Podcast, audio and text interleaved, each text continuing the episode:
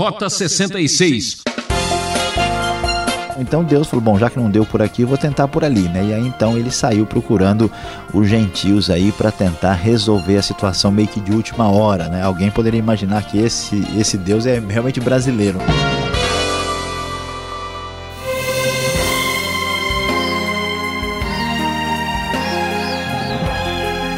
Rota 66 para você que está sem rumo e para quem quer ir ao rumo certo. A série Cartas da Prisão, sempre explorando a epístola aos Efésios, hoje destacando o capítulo 3, onde o professor Luiz Saião vai explicar a dimensão do evangelho com o tema Agora é para todo mundo. Se você pensa que Deus só trabalha com alguns selecionados ou ajuda quem é especial, esse é um engano fatal. Fique com a gente, vamos meditar um pouco sobre o grande amor de Deus. É, prezado ouvinte, o apóstolo Paulo está expondo a maravilhosa doutrina da salvação em Cristo Jesus na carta aos Efésios e ele demonstrou àqueles Efésios gentios o que Deus havia feito por nós em Cristo Jesus na cruz do Calvário e na sua ressurreição.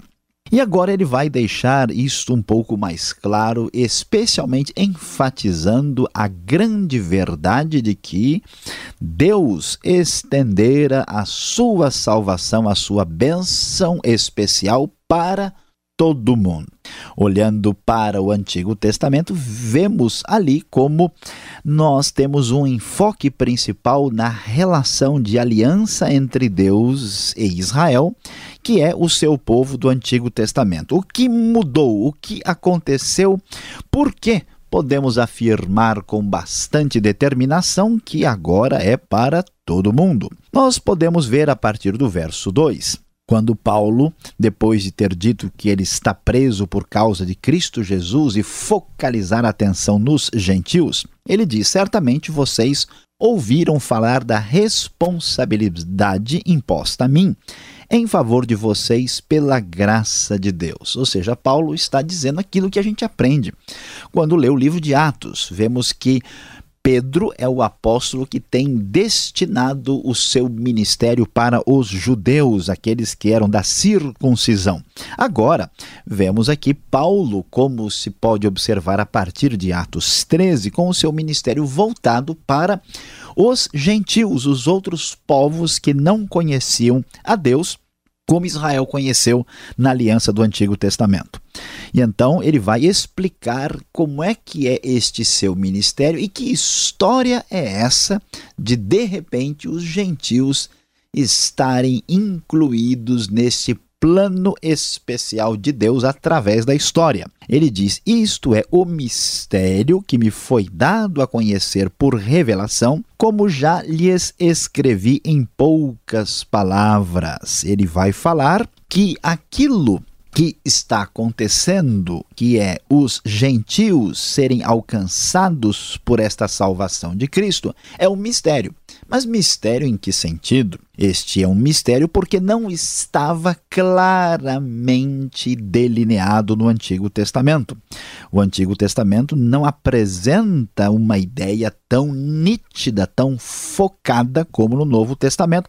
Portanto, a Igreja de Cristo, repleta de gentios no Novo Testamento, é um mistério que foi dado a conhecer a partir da obra de Deus no Novo Testamento e, particularmente, por meio do ministério do apóstolo Paulo. E ele prossegue dizendo: ao lerem isso, vocês poderão entender a minha compreensão do mistério de Cristo. Esse mistério não foi dado a conhecer aos homens de outras gerações, mas agora foi revelado pelo Espírito aos santos apóstolos e profetas de Deus, significando que, mediante o Evangelho, os gentios são co-herdeiros com Israel, membros do mesmo corpo e coparticipantes da promessa em Cristo Jesus. Deste evangelho me tornei ministro pelo dom da graça de Deus a mim, concedida pela operação de seu poder. Vamos entender o que acontece aqui de maneira clara. Israel esperava o seu Messias. O que, que era o Messias? Messias era o rei que deveria vir para trazer a salvação esperada.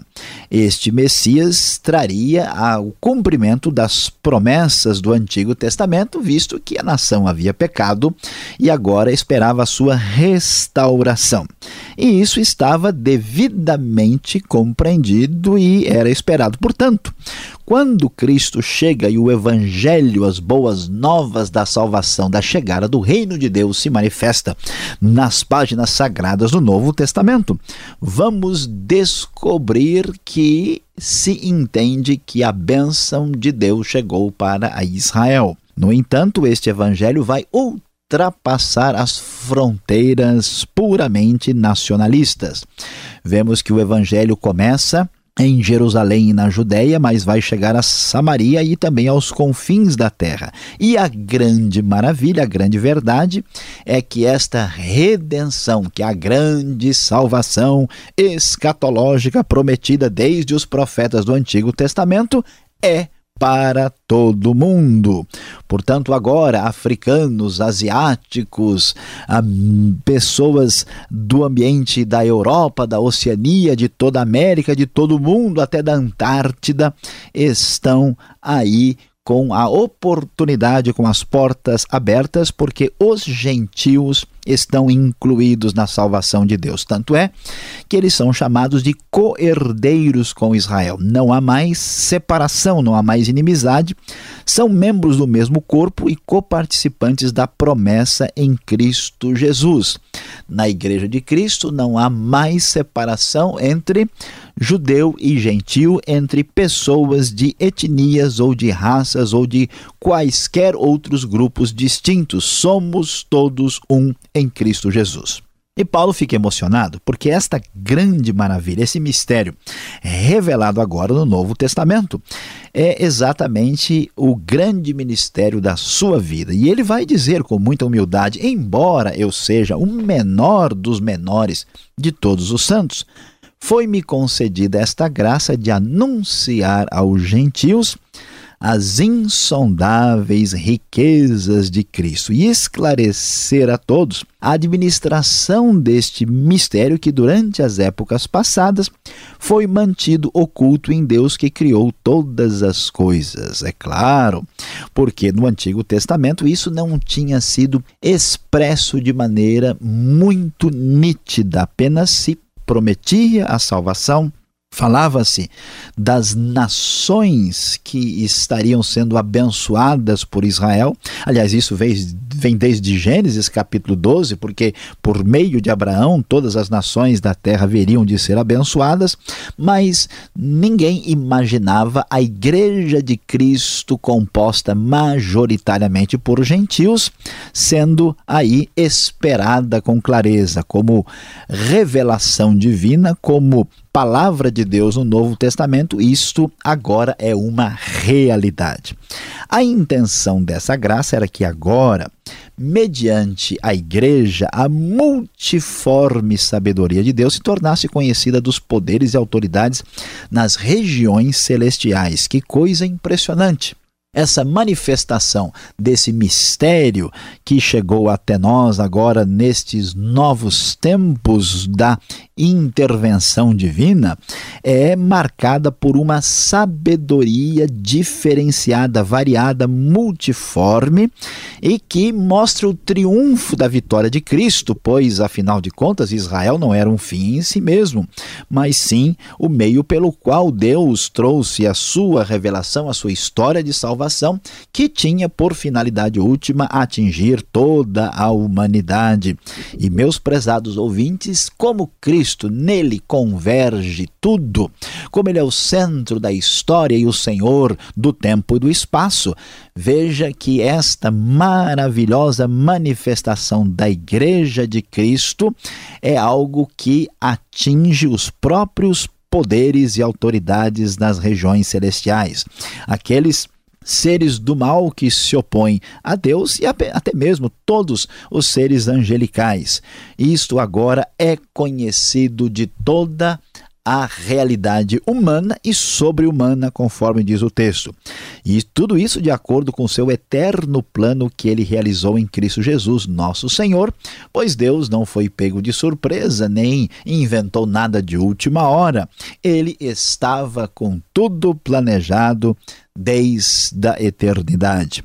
Jesus Cristo, nosso Senhor, por intermédio de quem temos agora o que? Livre acesso a Deus em confiança pela fé nele. Portanto, peço-lhes que não desanimem por causa das minhas tribulações em seu favor, pois elas são uma glória para vocês. Paulo, que está preso em Roma, ali na ocasião, logo em seguida, ao finalzinho de Atos, está escrevendo, dizendo: Pessoal, veja que maravilha!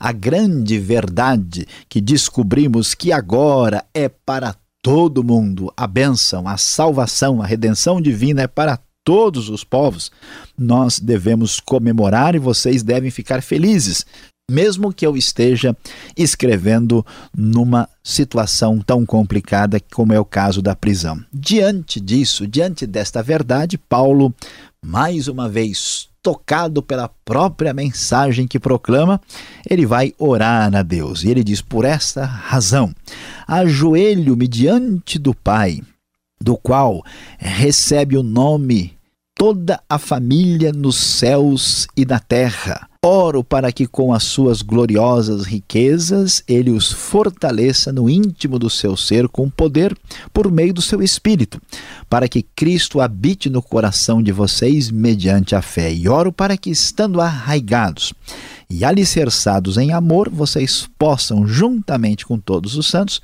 compreender a largura, o comprimento, a altura e a profundidade e conhecer o amor de Cristo que excede todo conhecimento, para que vocês sejam cheios de toda a plenitude de Deus. Meus queridos ouvintes, que maravilha, que oração especial e bonita.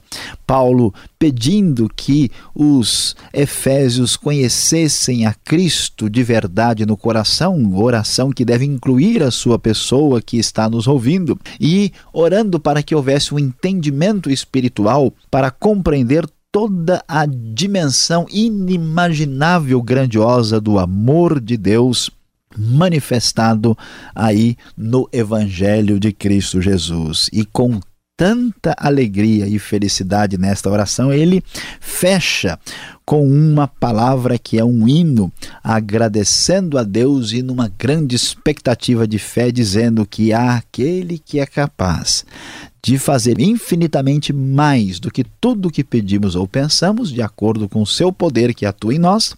A ele seja a glória na Igreja e em Cristo Jesus por todas as gerações, para todo o sempre. Amém.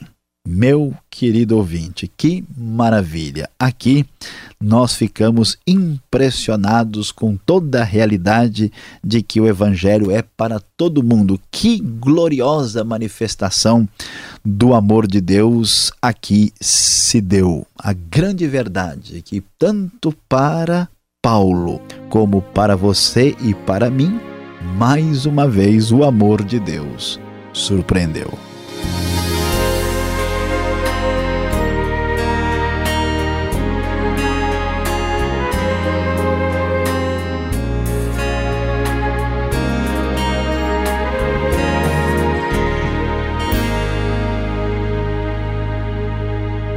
Você chegou agora. Este é o programa Rota 66, o caminho para entender o ensino teológico dos 66 livros da Bíblia. Esta é a série Cartas da Prisão, Epístola aos Efésios, capítulo 3. Tema deste estudo: Agora é para todo mundo. Rota 66 tem produção e apresentação de Luiz Saião e Alberto Veríssimo. Na locução, Beltrão, seu amigão. E não esqueça, participe escrevendo para o e-mail rota66 arroba transmundial.com.br ou caixa postal 18.113 CEP 04626-970 São Paulo, capital. E continuamos agora com as perguntas.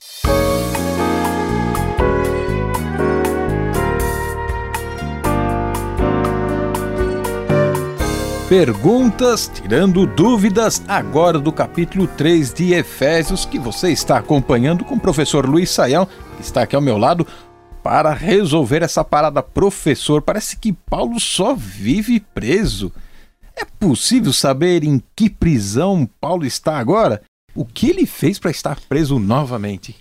É, pastor Alberto, de fato, Paulo enfrentou muitas prisões e nós temos, assim, de maneira muito clara, uh, pelo menos dois casos que são muito uh, claros uh, na própria Escritura, muito ali rel claramente relatados. Né?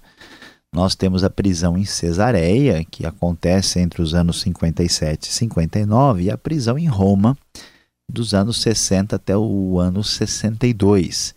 E dá a impressão que Paulo é um sujeito problemático, né? E até porque nós temos é, uma clara referência que ele foi preso em Éfeso, nós temos o caso dele ter sido preso lá em Filipos, quando ele vai anunciar o evangelho. Ele passou por diversas prisões, mas essas duas foram as mais uh, assim importantes né, e demoradas. E a maior parte dos estudiosos imagina que Paulo escreveu essa carta ou uh, da cidade de Cesareia ou então da cidade de Roma. A grande confusão toda aconteceu quando Paulo eh, foi para Jerusalém, né, para a ocasião da festa do Pentecoste, e ele estava acompanhado de Trófimo, e ele foi acusado pelos judeus de ter levado um gentil para dentro do templo, deu uma confusão e ele acabou sendo preso e colocado numa prisão lá em Cesareia, que era a capital a, administrativa romana na Palestina. E ali Paulo então fica numa situação complicada durante dois anos, né?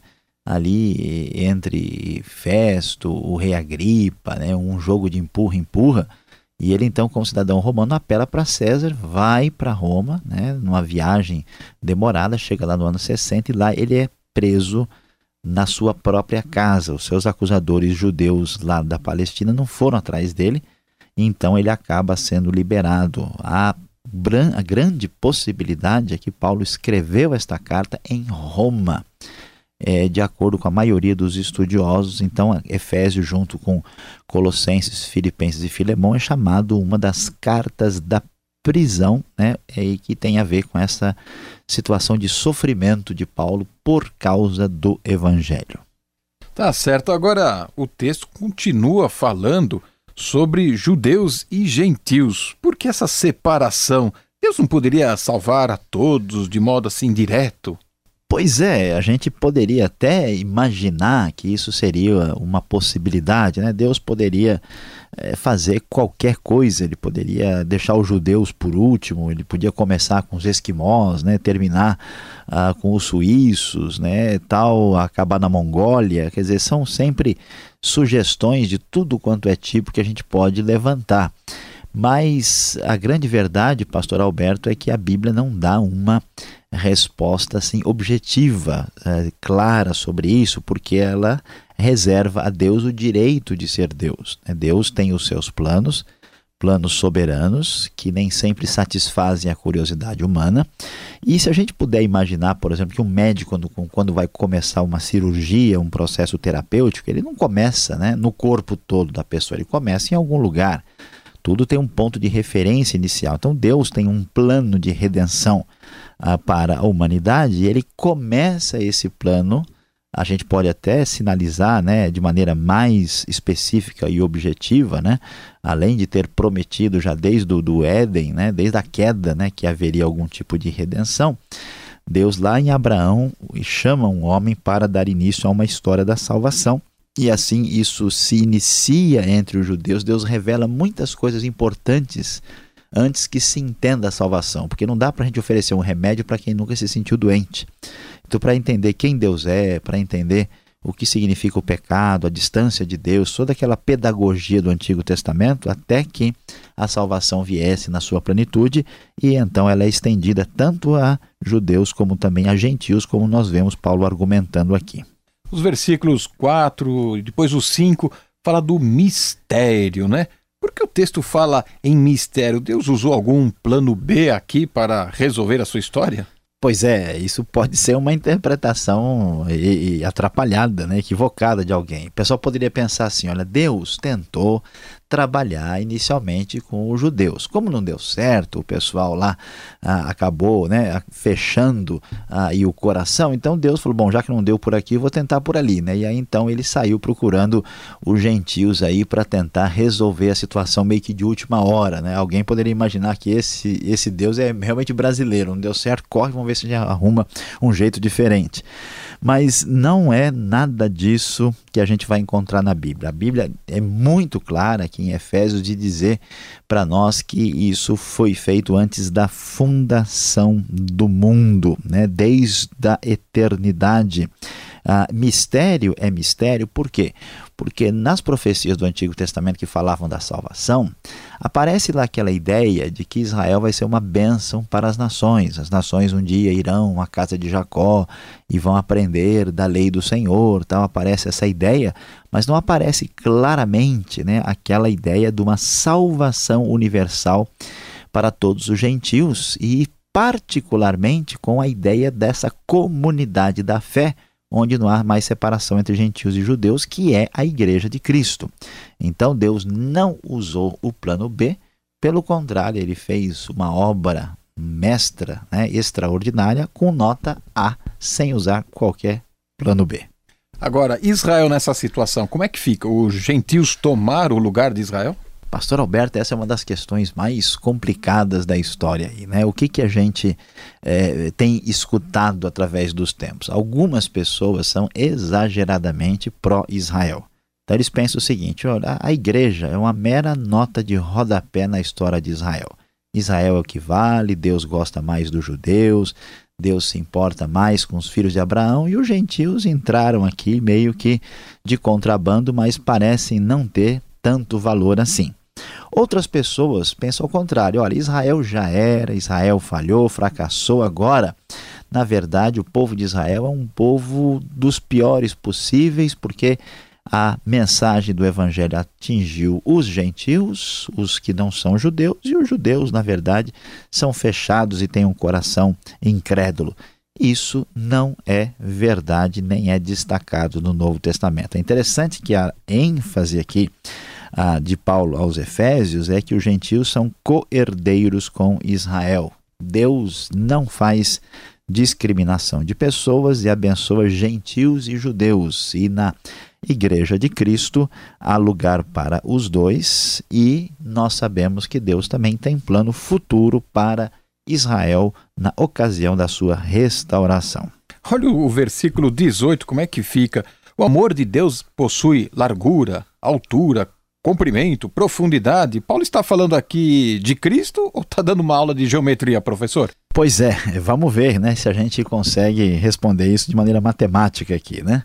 Porque, é, na verdade, pastor Alberto, o assunto que está sendo discutido ali tem a ver né, com a, a, ideia de uma perspectiva espacial, né, até porque evoca a questão do próprio templo, né, do lugar da habitação de Deus. Então, essa, essa perspectiva espacial ela é considerada para falar de algo muito mais profundo que é essa nova vida que existe aí da parte de Deus através de Cristo, marcada por esse amor insondável. Então, o assunto não é tecnicamente geometria, mas uma figura de linguagem especial para mostrar aí a, a, o aspecto da insondabilidade né, desse amor de Cristo. Os versos 10 e 21 falam de igreja. De que igreja Paulo está falando aqui?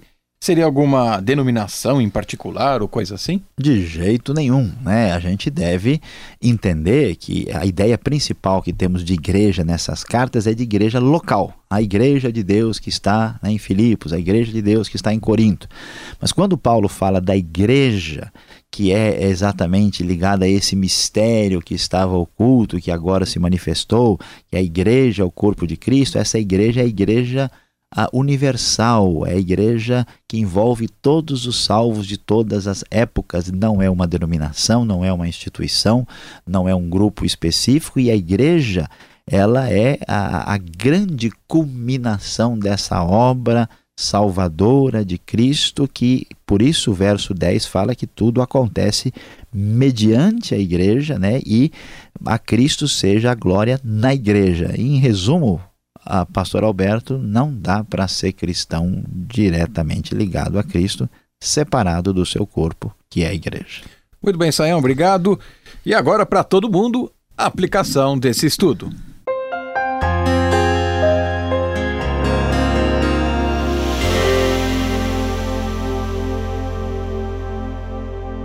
Hoje no Rota 66 nós estudamos Efésios capítulo 3 e o nosso tema foi Agora é para todo mundo. Você viu que Deus não estava restrito à realidade de Israel, pois com a vinda de Cristo, o grande mistério oculto desde os tempos antigos, a realidade dos gentios convertidos na igreja de Deus, claramente estão revelado, é revelado aqui quando Paulo explica aquilo que Deus fez através da história. É interessante, né, prezado ouvinte, porque a gente pensa, será que é importante ser judeu, importante ser gentil, importante ser de um país, de uma nação, ter essa característica? Outras pessoas são tão complicadas e até se maltratam e se discriminam por causa das suas características específicas. Veja só, prezado ouvinte, muitos pensam que por suas particularidades